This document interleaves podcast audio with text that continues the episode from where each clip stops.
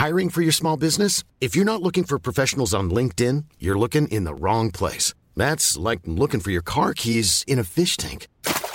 LinkedIn helps you hire professionals you can't find anywhere else, even those who aren't actively searching for a new job but might be open to the perfect role. In a given month, over 70% of LinkedIn users don't even visit other leading job sites. So start looking in the right place. With LinkedIn, you can hire professionals like a professional. Post your free job on linkedin.com/people slash people today. Rock et Folk Radio. Nous sommes au Hellfest, toujours le Hellfest 2022, malheureusement la dernière journée. On s'est éclaté durant ces trois jours. On a vu énormément de bons concerts, même si voilà, euh, le studio a fait qu'on en a raté euh, beaucoup, mais on en a vu pas mal. Donc euh, allez, on va dire 50-50. Il y a évidemment des groupes qu'on découvre et des groupes bah, qui sont maintenant légendaires, qu'on est très pressé de voir. Et c'est le cas de Bring Me The Horizon. Hello guys. Hello. Hello. How do you prepare for the best festival in the world? Comment est-ce que vous préparez pour le meilleur festival du monde? Do this. Uh, have some food. Yeah, probably the usual stuff. Warm up a bit. Uh, have some food. You know. Try and get some energy going. Yeah, we've been on a bit of a run for the last few weeks of festivals, so maybe today we'll have a beer or two because it's kind of the last Oh, it's one. your birthday. It's my birthday, Yeah. so I might have to have a beer today. Yeah. Happy birthday Bon anniversaire. Bon anniversaire, exactly. Ah, we should have known we should have prepared a cake. On aurait dû Cake, préparer yeah. un gâteau, c'est son anniversaire. So Some happy for gâteau, that. yeah. Um, what's your routine before a gig? Uh, you speak about warming up. wa- Warming up. What's your routine? Quelle est votre routine avant un concert? Everyone kind of does their own thing. Like Lee, Lee plays on Guitar his for guitar. Um, our drummer has a little practice kit. I really don't do much. I like to, Play FIFA. I play FIFA, yeah, or Go on No, then. I'm meant to sing a little bit, but sometimes I'll just do a bit. Um, Ollie warms up his vocals. Yeah, that's about it really, and then Stretch and stuff. do a little bit of stretching because we're getting older. Um, and I mean, if we we'll put on music quite loud. If we've got the option to, we'll put on some Prodigy or something and try and wake ourselves up. And a few Red Bulls, Yeah. maybe beer, and then off we go. Ok, donc en gros, ils ont chacun euh, leur propre méthode, leur propre truc. Il y en a qui chantent, il y en a qui s'étirent, il y en a qui travaillent leurs doigts, évidemment. Et sinon, ben, ils essayent de se réveiller un petit peu en écoutant euh, de la musique, notamment du Prodigy, et en buvant euh, des Red Bull et des bières. Au final, euh, tout ce qu'on fait nous-mêmes quand on fait, eh bien, euh, du, euh, du footing. Euh, did you guys bring Ed Sheeran as a surprise for the, for the Hellfest or no? Est-ce que vous avez amené Ed Sheeran en surprise pour le Hellfest? No. No, I don't I wish we had. I think Yeah. he'd, he'd, I don't know how be cool. I'd be interested to see how he'd go down with the Hellfest crowd. That would I be. think they'd appreciate it. They'd probably like it. I mean, this crowd, I think when we played it last time, we were feeling like, oh, this is a very metal crowd. Um, and the show was really good for us. So you just never know what to expect. We had another one like, like that the other day where, you know, it was like Dimmu Borgir Yeah. and really heavy artists. And, and we were thinking, you know, how are we going to go down? But it was really good. So I think you just have to not Yeah. assume that The worst. the worst. Yeah. yeah. And pe- Everyone's pretty open, open to stuff nowadays. So I think, if anything, there's only good stuff to, can come from the Ed Sheeran thing. Like shows that he's interested in rock music and the crossover's kind of cool and I current. mean, if he was here, oh, he'd be up for it. he'd be up for it, and we would be up for it. But he's not. So. Ok, bon, moi je leur ai demandé voilà, si euh, Ed Sheeran était là, puisqu'on se souvient qu'ils ont joué euh, avec lui durant les, les Brit Awards. Et malheureusement, il n'est pas là. Et c'est vrai qu'il se pose la question comment est-ce que le public du Hellfest réagira s'il y avait, euh, réagirait s'il y avait Ed Sheeran? Ils se sont rendus compte lors de leur premier passage euh, que le public du Hellfest était très, très, très métal. Euh, mais qu'au final, eh bien, c'est un public également assez ouvert et que de toute façon, Ed Sheeran, s'il était là, eh bien évidemment, il l'aurait tenté. Uh, you said that the, the Hellfest uh, public audience crowd is a really metal crowd. What's a metal crowd C'est quoi une, une- un public métal It's a lot of men, A lot of men, a lot of beards. a lot of bald heads, Yeah, bald heads, beards, leather jackets. uh, Uh, you know, like leather. yeah, just lots of leather in general. But they seem to like be really receptive. Like the last time we played here, I remember it just being like just insane from start to finish, everywhere you looked. So I don't. You can't judge a book by its cover. True. Alors le public métal, c'est souvent des chauves, de la bière, du cuir, beaucoup de cuir, encore du cuir, et surtout, euh, par contre, un public très ouvert qui est hyper hyper punchy. La dernière fois qu'ils ont joué ici, eh bien, euh, quel que soit l'endroit où ils regardaient, ça sautait euh, dans tous les sens. Guys, uh, you are going to play in a daylight. Is it something that you used to? Est-ce que vous avez l'habitude de jouer? Eh bien quand il fait jour? Uh, used to aren't we? But I mean, we've played this little run. We've played quite a few shows where we started in the daylight and then it's got dark, and by the end of the set, as light show and stuff adds to the gig. But so it's it's always cooler to play in the dark because we've got like a full show going on behind us. But in daylight, it's still fine, isn't it? Still, you still get the same. It doesn't effect. really matter too much. D'accord, donc ils s'en fichent. C'est vrai que la dernière fois qu'ils ont joué, bon bah il y avait euh, le soleil qui se couchait, ça permet euh, la nuit d'avoir un peu plus de chaud, mais bon, ils s'en foutent de toute façon. Ça revient un petit peu, un petit peu au même. Um, are you working on something, maybe a new album? The old one is not, is not that old, but uh, are you working on, on something new? Est-ce que vous travaillez sur quelque Yeah. chose de neuf?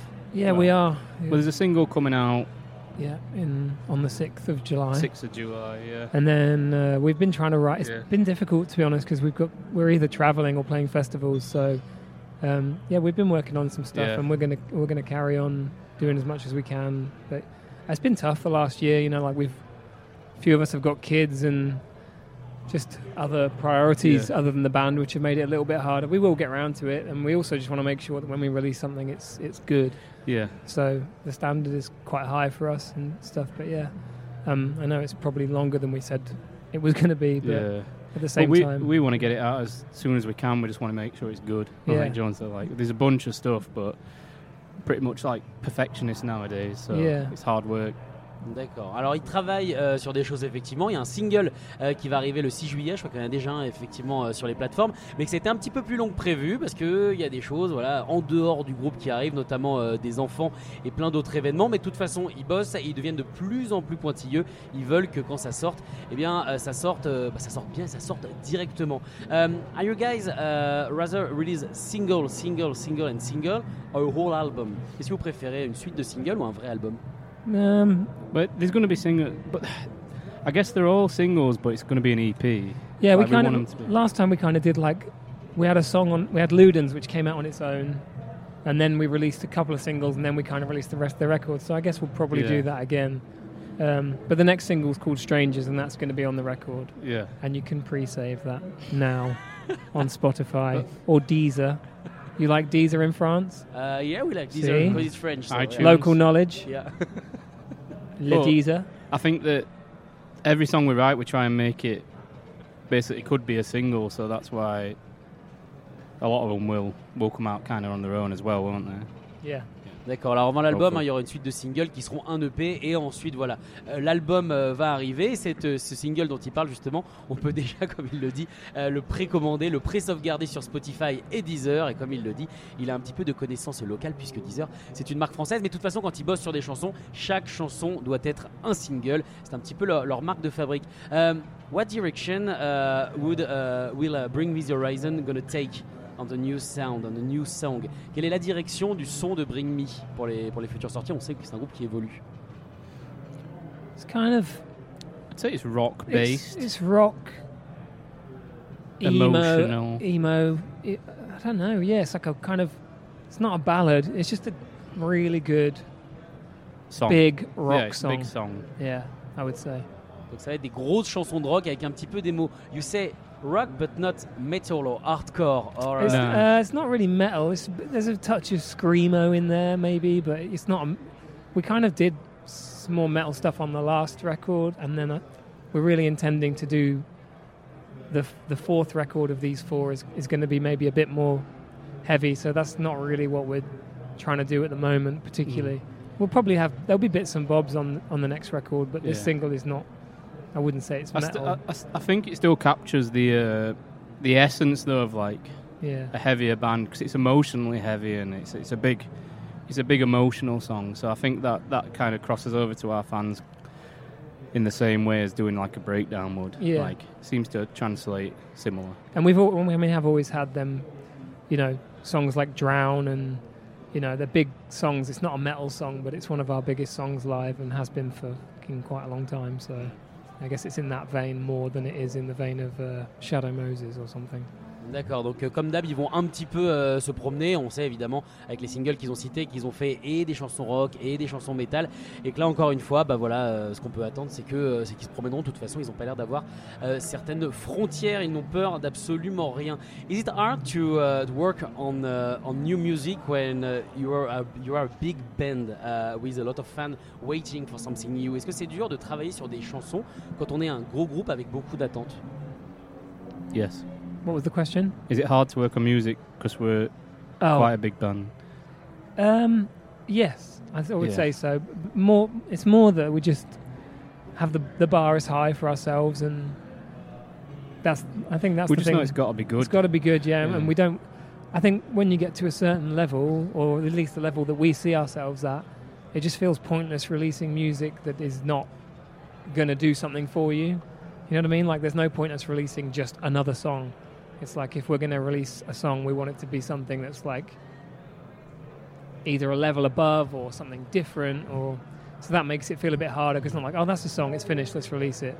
We're trying to find a song that's going to push us forward and be something different for our fans and fit into our set list in a different way so that we've got something different live and yeah so there's it, it, it can be hard but at the same time it it can be quite easy so we just need to find a way to make it easy ideally Bon, au début, il nous a dit oui, que c'était euh, que c'était compliqué parce que voilà, ils sont à un tel niveau qu'eux, ils sortent pas des chansons juste pour dire allez, on a une chanson, vas-y, on la sort.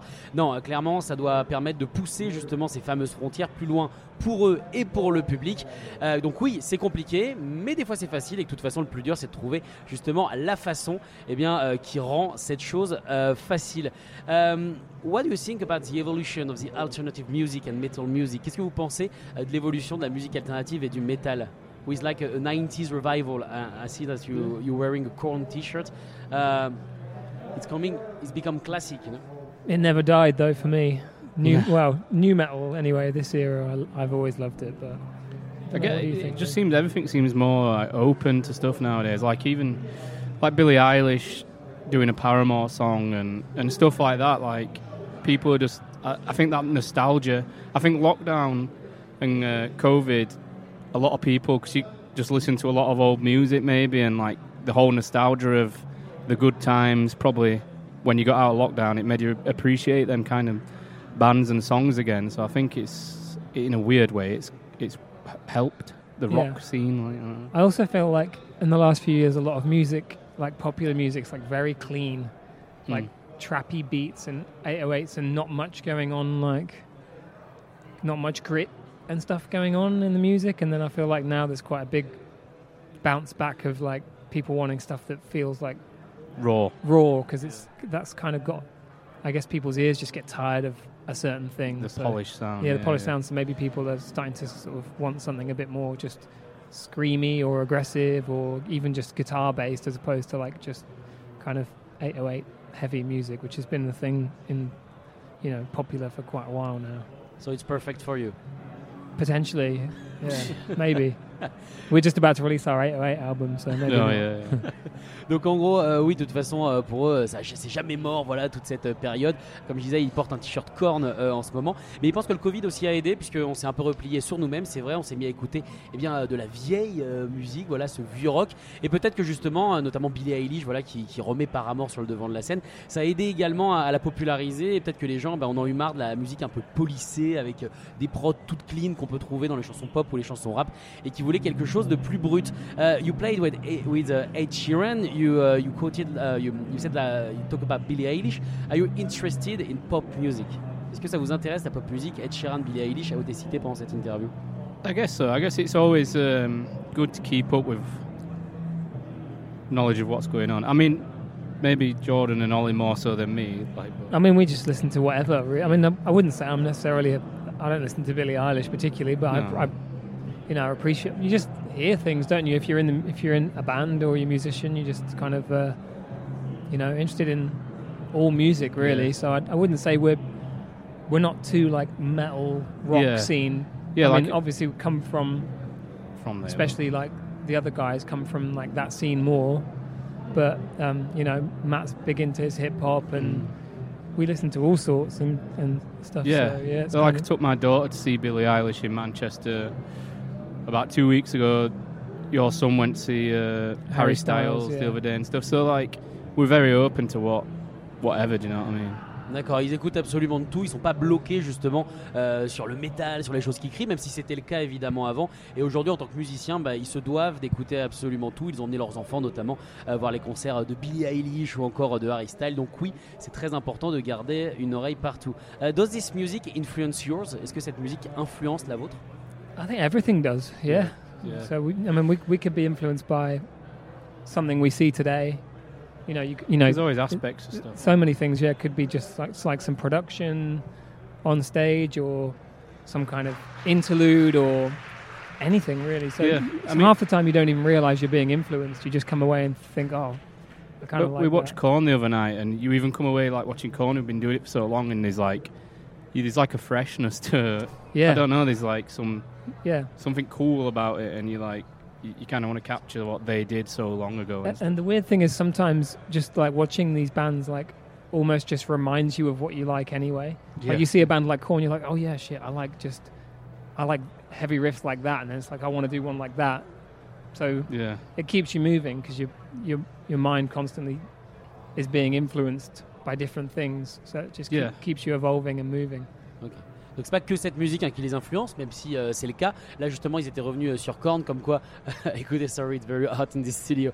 Euh, comme quoi, écoutez, eh bien de la vieille musique les influence toujours parce qu'ils retombent sur un vieux riff, une vieille ligne de basse, et ils disent ah ouais, c'est trop bien, on peut l'intégrer, et du coup, bah ça fait que le cercle eh bien de l'influence n'est jamais terminé. Did you prepare differently for this metal festival? You said, is it only gonna be like loud song or not? Est-ce que ça va être It's que des chansons shorter than euh, we've been playing. All we yeah, all we did is we've we we've lost 15 minutes. Our set's a little shorter, so the ones we trimmed were the slightly lighter ones, I guess. Yeah, I guess But it's not really not really. I mean, we've not got. I mean, we've got a bunch of heavy stuff we could play, and we've, we're, we're not. not doing it. Yeah, so we just do yeah. our own thing, don't we? It seems to. It seems to work better if we're not trying. Like, we're not the heaviest band here, so why try and pretend we are or whatever? So if we just do his own thing, it seems to go down a lot better and do it with confidence. Do you know what I mean? So it seems to work in our favor when we do that. So we've stopped trying to like slot in in that way. Ok, donc en gros, bah euh, non, ils n'ont pas préparé euh, spécialement ça. Effectivement, ils ont réduit leur set d'un quart d'heure par rapport aux autres festivals, donc il y a des chansons un peu plus calmes qui sont parties. Mais au final, ils se sont rendus compte eh bien qu'ils n'étaient pas de toute façon le groupe le plus lourd et qu'il fallait juste jouer les chansons euh, dans lesquelles ils avaient confiance et avec toute la confiance et que c'est comme ça qu'ils vont retourner tout le monde. Thank you guys for coming in the studio. Merci. Thank you. I hope to see you soon. Maybe when uh, the album is released, we, we're gonna pre-save this song and then uh, you- you're gonna come back for the album. Pre-save on Deezer. Thank you very much. Thank you. Cheers. Écoutez tous les podcasts de Rock Folk Radio sur le site rockandfolk.com et sur l'application mobile. Hey, it's Danny Pellegrino from Everything Iconic. Ready to upgrade your style game without blowing your budget? Check out Quince. They've got all the good stuff shirts and polos, activewear, and fine leather goods, all at 50 to 80% less than other high end brands. And the best part? They're all about safe, ethical, and responsible manufacturing. Get that luxury vibe without the luxury price tag. Hit up quince.com slash upgrade for free shipping and 365 day returns on your next order. That's quince.com slash upgrade.